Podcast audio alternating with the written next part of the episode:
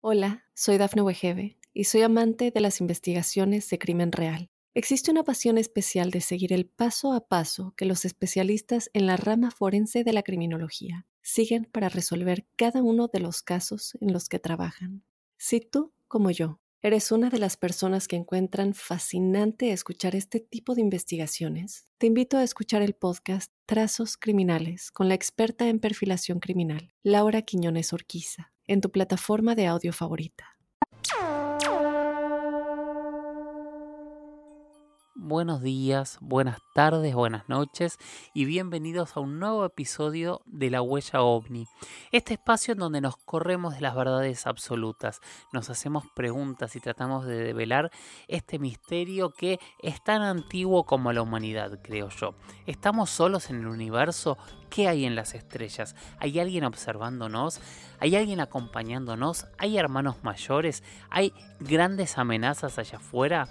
O hay un universo listo para que nosotros lo poblemos. ¿Qué es lo que hay en las estrellas? Bueno, día a día, semana a semana, con cada una de sus preguntas, tratamos de empezar a llenar las fichas de este enorme rompecabezas para que cada uno pueda sacar sus propias conclusiones. Yo soy Jorge Luis Zuckdorf y como saben me encuentran en redes. En Instagram soy arroba Jorge Luis S. Oficial, en Twitter soy arroba Jorge Luis S-77.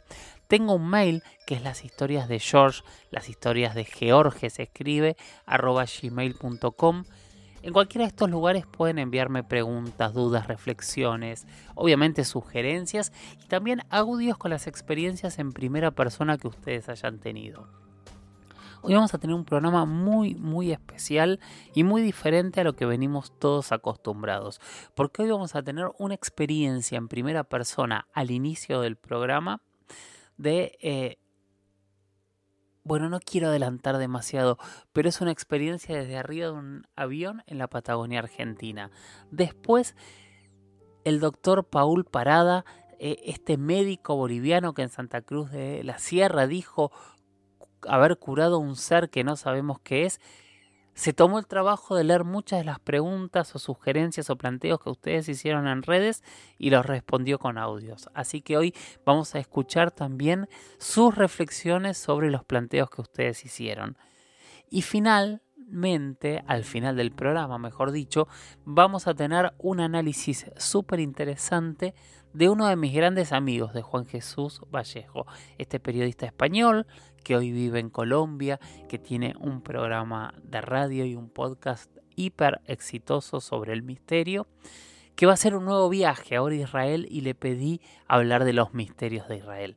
Pero bueno, no perdamos más tiempo, vamos a empezar con el primer tema de la noche y es una experiencia que me llegó hace muy muy poquito. De hecho, bueno, obviamente este podcast es atemporal, pero me llegó el día que lo grabé. O sea, hoy yo puedo decir que hoy me llegó esta experiencia y decidí reestructurar todo el programa porque me pareció realmente algo fantástico. Me la envió Axel Barros, que no es una historia, es una experiencia.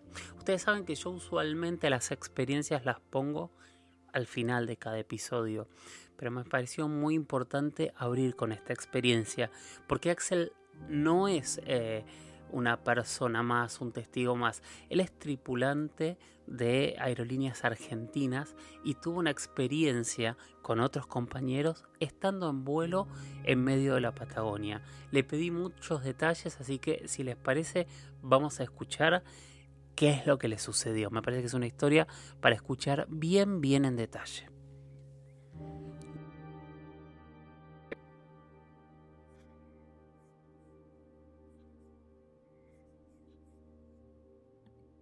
Bueno, Jorge, te cuento un poquito. Eh, como te decía, soy tripulante de aerolíneas. Eh, veníamos de un vuelo de Comodoro a las 2 de la mañana más o menos. Yo estaba sentado mirando una estrella porque justo ya habíamos terminado de hacer el servicio. Y siempre estoy mirando el cielo, me encanta. Eh, siempre creí en, mi vida de seres extraterrestres y, bueno, nada, creo en el tema de la quinta dimensión, los pleyadianos, los reptilianos y todo ese tema. Eh, me parece súper interesante. Y bueno, como te contaba, venía mirando una estrella, de repente veo que se le acerca una y se queda estática por unos segundos y luego baja verticalmente. Esta desaparece, luego yo sigo mirando esa estrella, veo que se asoman dos, una otra del lado, una del lado izquierdo y otra del lado derecho, se juntan y también bajan hacia abajo, van para abajo. Em, luego veo unos destellos, como unos flashes eh, bastante grandes, pero todo esto era una distancia muy larga, muy larga. Entonces no podía filmarlo, lo intenté, pero no, no se reflejaba bien. Y bueno, en eso voy a la cabina de pilotos para constatar de que no era una imaginación lo que estaba viendo. Y nada, empezamos a ver la estrella y luego seguían este movimientos de, luces que no eran aviones, no eran aviones ni, ni, estrellas fugaces ni nada por el estilo porque tenían movimientos muy extraños. Y bueno, los pilotos me agradecieron por, este momento, ¿no? De avisarles y poder presenciar eh, estas luces que estábamos viendo. Eh, ellos se fijaban en el, en el radar y no les, no les, no les aparecía nada, eh, pero en ningún momento decidieron contactar con, con, la base de control como para decir si había tráfico aéreo, pero bueno, no, no, no evidentemente no eran ni drones ni nada, nada. Eh, y esto duró como una hora más o menos, el movimiento de luces, fue increíble, la verdad que cada vez que lo cuento se me pone piel de gallina. lo presenciaron los pilotos, un compañero mío y yo. Muchísimas gracias Axel. Realmente este es el tipo de experiencias que hay que escuchar porque realmente vale muchísimo, muchísimo la pena. Ahora vamos a seguir con el segundo tema de hoy que es la experiencia de Paul Parada. El doctor Paul Parada, se acordarán, yo creo que todos lo, lo recordarán, es este médico que en Santa Cruz de la Sierra, en medio de, un incendio, tuvo una experiencia que al día de hoy él no puede terminar de entender qué es lo que sucedió. Bueno, hicimos varias, varias entrevistas, hubo una entrevista muy grande y muy viral en el canal de Johanan Díaz que por ahora a pedido del propio Paul decidimos bajarla porque se le había logrado un, un grado de, de reconocimiento demasiado grande en Bolivia y él él mismo contaba que no estaba preparado para todo lo que ocurrió, o sea, vamos a ir despacio, pero muy generosamente Paul se puso a leer muchos de los comentarios que ustedes mandaron y él decidió contestar algunos. Así que vamos a poner esos audios para escuchar las respuestas de Paul a cada una de las personas que le hizo algún tipo de pregunta o le pidió ampliar un poco más qué era lo que le había sucedido. JM preguntó, ¿no se animó a preguntarle de dónde viene? Es una pregunta natural que le podemos hacer a una persona que tiene una apariencia de extranjero, pero entiendo que la situación no haya meritado para esa pregunta. Francisco. Bueno Jorge, ¿cómo estás? Buenas noches. Te voy a ir contestando algunas de las preguntas. Esta, este seguidor pregunta, dice, ¿no se animó a, a preguntarle de dónde viene? Es una pregunta natural, dice él. Y claro, o sea, sobre, sobre esta situación, como yo te menciono, cuando, cuando yo veo que viene el Señor, este tipo viene hacia mí, y ya a medida que se está acercando, claro, me doy cuenta de que efectivamente es un gringo, pues no, un extranjero, un europeo, como queramos llamarlo. Y es aquí donde yo entablo cierta relación, le pregunto, ¿no? Ahí de que si necesitaba ayuda, y él me dice que sí. Y bueno, ya al entrar, pero como esto pasó tan rápido, ya al entrar dentro de la casita de la posta de salud, Lógicamente uno tiene sus protocolos, pues no, de preguntar edad, tipo de sangre, todas estas cositas, pues no, que son comunes en una cita médica. Pero como lo, cuando yo estaba listando las cositas para, para ayudarlo, lo primero que hago es, bueno, preguntarle, ¿no? Y a ver dónde está la herida, y, él me la muestra, y cuando yo le digo, pero, pero, ¿quién te hizo eso? Pues, ¿no? Y cuando él me dice, este, telepática, mentalmente, o como queramos llamarlo, él me responde por la mente, yo pues en ese momento quedo quedo en un bloqueo total, como, como ya, ya te expliqué en las charlas. Yo realmente tengo un bloqueo nervioso, psicológico, de miedo, de todo, pues, ¿no? Es por eso que, que en ese momento yo me bloqueo y no, no, no, no tuve la, no sé si valentía o, la curiosidad, bueno, curiosidad tenía mucha, pues no, pero creo que más primaba en ese momento el miedo que, que yo tenía, ¿no? Para responder esa pregunta del Señor. Hola, soy Dafne Wegebe y soy amante de las investigaciones de crimen real. Existe una pasión especial de seguir el paso a paso que los especialistas en la rama forense de la criminología siguen para resolver cada uno de los casos en los que trabajan. Si tú, como yo, eres una de las personas que encuentran fascinante escuchar este tipo de investigaciones, te invito a escuchar el podcast Trazos Criminales con la experta en perfilación criminal, Laura Quiñones Orquiza, en tu plataforma de audio favorita.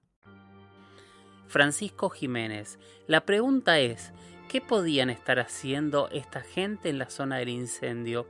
Me faltaron datos de la nave, diámetro, altura, propulsión, etc. Estos seres quisieron que Paul los viera, podía haber salido el ser al bosque para montarse en su nave. ¿Por qué se expusieron? ¿El idioma? ¿Cómo dominan camaleónicamente el acento del lugar? dónde se encontraba en cada momento. Bueno, y este, señor que pregunta, que dice que qué pudieran estar haciendo esta gente en la zona los incendios, y dice que le faltaron datos de, de la nave, diámetro, altura, propulsión, etcétera. Yo pues no soy un experto en dar pues este, de este, ese tipo de detalles, pues no, yo no tuve cómo medir cuánto diámetro tenía la nave, cuánto de, qué, tan grande era o cosas así, o mediciones, mediciones, no, yo lo que lo que pude ver lo compartí en la entrevista que tuvimos, fue no, en lo que te mandé. Yo pude ver de que era una nave relativamente grande, que tenía, como te digo, entre 6 y 8 ventanitas cuadradas y que no estaba a una gran altura, pues porque estaba por encima de la línea de los árboles, o sea, sí la podía observar yo perfectamente, pero ahí decirle cuánto de diámetro, cuántos metros tendría de, de largo, de ancho, pues eso mm, difícil, pues no, pero sí era una nave relativamente grande. Y eso, ¿qué estarían haciendo estos seres? Pues yo creo que, que, estas personas o estos seres o este señor, yo creo que sí estaban ayudando, porque de alguna otra manera ellos, yo creo que buscaba ayudar, ¿no? Porque si un animalito le ocasionó esta herida, es porque seguramente este señor quiso rescatarlo, ¿no? Eso es lo que, lo que creo yo para responder esa otra pregunta. Francisco Jiménez dijo, Jorge Luis, pues pienso que en 40 minutos, saturando en silencio, hemos tenido la oportunidad como humanidad de responder muchas cuestiones. Me cuesta trabajo entender ese silencio y más en un médico son de otra pasta. Entiendo tanto miedo en el momento que salió y pudo ver a los seres pequeñitos, no saturando. Después necesitaría escuchar más veces la historia en boca del mismo protagonista. Escuché a Polanco mil veces en podcast y en YouTube y no se contradice ni un ápice de esas mil veces. Creo que a este creo a este doctor, pero creo que en los años perdón, creo a este doctor, pero creo que en los años que corren hay formas muy afinadas de estudiar que sea cierta esta historia, pues cuesta creer que aún no se analicen esos restos. Tu trabajo es excelente, Jorge, te superas cada día más. Gracias, Francisco. Yo te cuento que yo con Paul hice muchas entrevistas y a mí me sorprende en gran parte eso. O sea, eh, eh, cómo es su relato, pero igual vamos a escuchar qué es lo que dice él. Bueno, yo era la pregunta de Francisco Jiménez y de otras dos o tres personas que creo que vi ahí en YouTube. Vi que preguntaron que cómo era posible que en 40 minutos o en tanto tiempo que yo estuve ahí con el ser no me, no me animé a preguntarle tantas cosas, pues, ¿no? De que si de dónde venían, de qué, qué hacía, de qué planeta viene, que por qué están ahí y un montón de, de preguntas que quizás todos quisieran hacer. Pues yo creo que la respuesta directa a esa pregunta es que yo tenía miedo, pero un miedo más enfocado en el lado familiar. Como yo te comenté, yo tenía una hija, mi primera hija, tenía un mes de nacido cuando yo me iba a los incendios. Y lo único que yo pensaba todos los días cuando estaba ahí trabajando en el incendio era volver a, estar con mi familia, volver a estar con mi hija, con mi bebé, eh, con mi esposa, pues no, con mi familia, eso es lo que yo quería, lo que más quería era volver a estar yo con mi familia. Y creo que gran parte del miedo que yo sentí con, con esta persona fue eso. Yo tenía mucho miedo de que me pase algo, yo pensaba, como te dije, o sea, en esos, en esos 40 minutos que yo estuve con él, una hora, tuve muchos flashbacks en la cabeza, pero casi todos eran relacionados a mi hija. Yo decía, pero si me pasa algo a mí, ¿qué, va a ser de mi bebé? Mi bebé tan chiquita, ¿qué, ¿qué va a pasar? O sea, yo creo que ese fue el principal motivo de que yo actuara lo más rápido posible, sin tratar de intervenir tanto, porque yo tenía miedo. Yo tenía mucho miedo de que me pase algo y no, pues que no volver a ver a mi familia, no volver a estar con mi hija. O sea, creo que ese era el miedo que a mí me motivaba, pero también me daba esa sensación de que yo tenía que salir de ahí vivo, o sea, yo tenía que sobrevivir ese encuentro.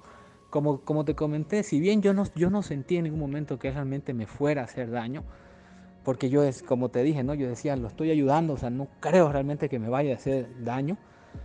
Y quizás por eso yo no me animé a tantas cosas. Bueno, una cosa es pues decirlo y otra cosa es estar ahí, ¿no?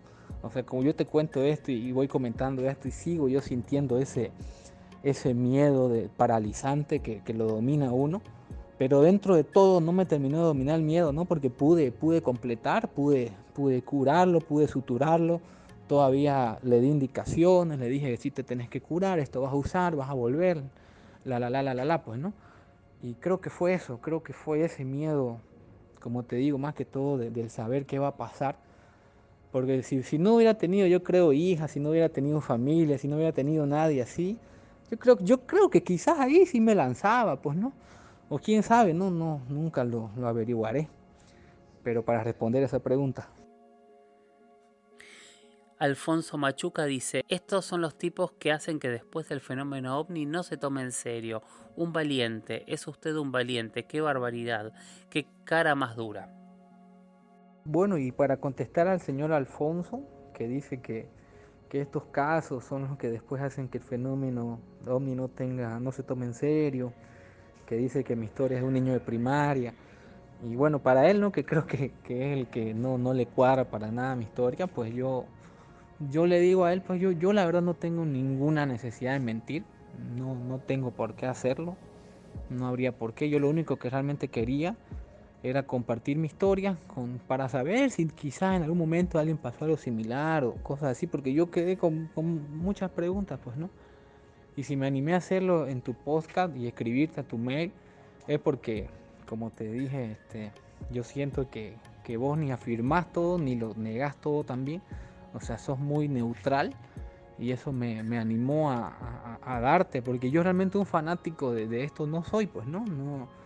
Sé que, sé que hay el bien y el mal, sé que existen todas estas cosas, sé que hay naves, inclusive muchos rescates o muchas veces se puede ver en la noche, pues no luces y todo, pero haber vivido lo que yo viví, ya eso, eso sí realmente me hizo a mí cambiar un poco el chip, porque como te digo, fanático de todo esto no, no nunca he sido, ¿no? Yo me dedico nomás a lo mío, vivo tranquilo, tengo mi vida sencilla, con mi familia, con mis dos hijas, yo disfruto mi vida. Y si yo compartía esto era porque necesitaba hacerlo con alguien, porque realmente me pasó un periodo complicado, ¿no? Como te dije, muchos meses después de que me pasó esto, este, yo tenía, no podía dormir, yo lo seguía viendo este ser, o sea, lo tenía muy presente en mi cabeza. Muchas veces decía yo, ¿será que me está hablando? ¿No me está hablando? ¿O, es mi imaginación? Y por eso fue que empecé a escuchar podcasts y empecé a escuchar podcasts así de, de casos así paranormales o casos casos ovni para ver si entre todos esos testimonios y todo eso yo pillaba algo similar. Más no sé yo qué serán, no sé si son humanos, si no son humanos, si son de otro planeta, pues no, no tengo idea, pues no. Lo que sí sé es que me pasó y, y bueno, aquí estoy. Gracias a Dios todo está bien. Tengo mi familia sana y eso es lo que realmente me importa. Nunca lo hice esto con intención de, de divulgarlo en todos lados o salir en canales o en cosas así o entrevistas, no, simplemente lo hice por querer compartir. Así que al señor Alfonso yo le digo de que necesidad de inventar no tengo, no tengo por qué hacer eso y yo solo quería hacer eso por compartir y espero que quizás algún día pues pillar un poco más de respuestas, ¿no? Bueno, espero que les hayan cerrado las respuestas. Gracias a todos por haber participado y en especial muchas gracias a Paul, que obviamente seguimos trabajando en el tema, seguimos investigando eh, y vamos a ir profundizando muchísimo más este caso. Aparte es muy interesante contarles que empezaron a aparecer muchos testigos y muchas experiencias de Santa Cruz de la Sierra en las últimas semanas. Hola, soy Dafne Wegebe y soy amante de las investigaciones de crimen real. Existe una pasión especial de seguir el paso a paso que los especialistas en la rama forense de la criminología siguen para resolver cada uno de los casos en los que trabajan. Si tú, como yo, ¿Eres una de las personas que encuentran fascinante escuchar este tipo de investigaciones? Te invito a escuchar el podcast Trazos Criminales con la experta en perfilación criminal, Laura Quiñones Orquiza, en tu plataforma de audio favorita. Uno de mis grandes amigos, sin duda, sobre todo este último tiempo, ¿no? Nos conocimos porque hacemos trabajos de alguna manera similar eh, y empezamos a charlar, empezamos a hacer algunos proyectos eh, juntos. Yo lo invité como entrevistado a mis programas. Él me invitó muchas veces a sus programas también como entrevistado. Estoy hablando de Juan Jesús Vallejo, ¿no? que hace poquito nos contó que iba a hacer un viaje a Egipto para hablar de los misterios y ahora acaba de anunciar un nuevo viaje para hablar de los misterios en Israel. Así que le pedí si podía hablarnos de los misterios en Israel. Vamos a escuchar qué dice Juanje. Israel siempre fue la tierra de Dios para cristianos, musulmanes y judíos y un lugar muy concreto además que es el monte eh, Moriah, eh, que está en el corazón de Jerusalén y donde está el famosísimo muro de los lamentos. Y es curioso cómo esta zona ha tenido siempre también relación con fenómenos extraños aéreos y con eso que llamamos ovnis. Hace unos años se hizo viral, por ejemplo, una luz saliendo desde el monte Moriah, desde donde está la esplanada de las mezquitas, el muro de los lamentos, y em, donde eh, Abraham perdonó a su hijo Isaac. Pero esta relación em, de estos antiguos profetas y de esta tierra con Dios es muy curioso porque hay un objeto muy especial que es el arca de la alianza. El arca de la alianza es el arca del pacto con Dios. Y es muy curioso porque eh, Moisés recibe las instrucciones para hacer el arca cuando él sube al monte Sinaí. Y Dios le da las tablas de la ley. Pero es curioso cómo el pueblo de Israel comenta cómo en el momento en el que Moisés está en lo alto del monte Sinaí, se ven unas extrañas columnas de luz que llegan desde el cielo. Y cuando Moisés baja eh, del monte Sinaí, no solamente le dice a su pueblo eh, cuáles son las tablas de la ley, cuál es la ley de Dios, sino que además le dice a su pueblo que hay que construir un arca, un arca de madera de acacia, forrada de oro macizo, con una, em, una serie de, digamos, de instrucciones muy claras en cuanto a la medida em, del arca, por ejemplo, y la parte de arriba, que era la más importante, que se conocía como el propiciatorio, que era una tapadera de oro macizo y que tenía dos ángeles de oro macizo que estaban mirándose entre sí. Bien, pues cuenta eh, la historia del pueblo de Israel que en este propiciatorio, en la parte de arriba del arca, se manifestaba Dios y Dios le hablaba a su pueblo como si fuera un transistor con el, en el que ponerse en contacto con su misterioso Dios. Bien más, en este propiciatorio donde aparecía una luz y la voz de Dios, eh, en el arca, le iba diciendo al pueblo de Israel qué caminos tomar por el desierto para no perderse. No solo eso, sino que cuando alguien desafiaba el arca, este eh, arca era un arma y de él salían lenguas de fuego que atrapaba a la gente. Es curioso porque el arca era un mecanismo que solo sabían activar la tribu de los levitas y podía ser un arma muy poderosa como os he dicho. Y es más, cuando ellos, eh, los judíos, entran en conflicto con la ciudad de Jericó, sacan el arca, la destapan, porque siempre tenía que ir tapada, os lo comento, la activan y tocando unas fanfarrias hacen que la vibración de esta sea capaz de destruir los muros de Jericó.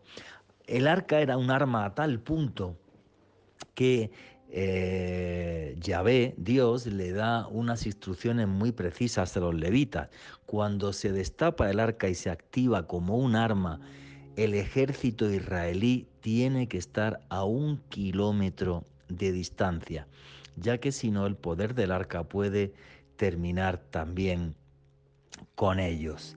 El arca, como os comentaba, tenía que estar tapada siempre con unas telas azules más pieles, de forma que el arca no se podía mirar directamente. El poder del arca era tal que te podía dejar ciego. Si habéis visto la película Indiana Jones, en la primera de ellas, y el arca perdida, veis cómo le dice Indiana Jones, no mires el arca cuando se activa, porque él sabía de ese poder que aparece en la Biblia. Para muchos el arca, obvio, es un reflejo de una tecnología que no es de este mundo, que es extraterrestre. Un extraño Yahvé que se manifiesta con columnas de luz en lo alto del monte Sinaí y que habla con su pueblo a través de un aparato que hace prodigios. Hace miles de años esto fue tomado como una obra de Dios, hoy lo veríamos como tecnología de otros mundos. Esa es la relación y la historia del pueblo de Israel y del pueblo judío con dioses que venían de otros mundos y de esa tierra que es mágica y fascinante. A través también de este, de este audio, lo que hago es invitaros al viaje que voy a hacer en marzo del año próximo, del año 2023, a Israel, Jordania, Belén, a, a caminar por una de las tierras más fascinantes del mundo, la tierra en la que Dios habló a los hombres, un lugar mágico, así que, lo que los que os animéis, aquí me tenéis, mi nombre es Juan Jesús Vallejo y mis redes sociales, mi Twitter arroba Juan G. Vallejo, Juan J. de Vallejo, Instagram y Facebook Juan Jesús Vallejo. Ahí tenéis toda la información sobre este viaje de autor que voy a hacer el año que viene a una tierra sagrada y repleta de misterios. Un fuerte abrazo a todos los que escucháis este fabuloso podcast, La Huella OVNI, y un fuerte abrazo a mi amigo Jorge Luis Subdorf.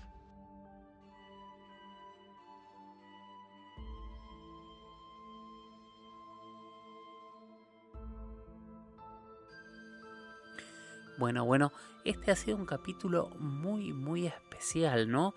Eh, casi diría que yo no, no, trabajé, porque simplemente nos dedicamos a escuchar primero a Axel, después a Paul y finalmente a Juan Jesús.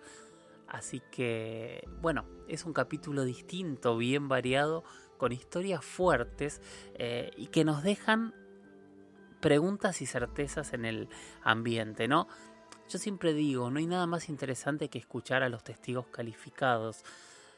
Hoy tuvimos dos testigos calificados y tuvimos a uno de los investigadores eh, más importantes de habla hispana. Así que nada, es un capítulo muy muy interesante y que realmente espero que lo hayan disfrutado tanto como yo.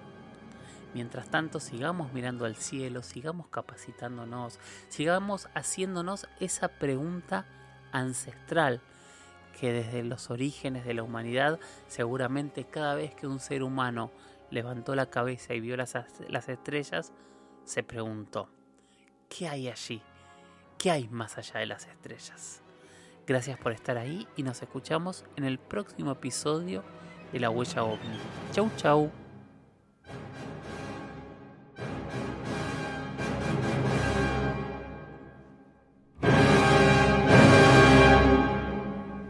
Hola, soy Dafne Wegebe y soy amante de las investigaciones de crimen real. Existe una pasión especial de seguir el paso a paso que los especialistas en la rama forense de la criminología siguen para resolver cada uno de los casos en los que trabajan.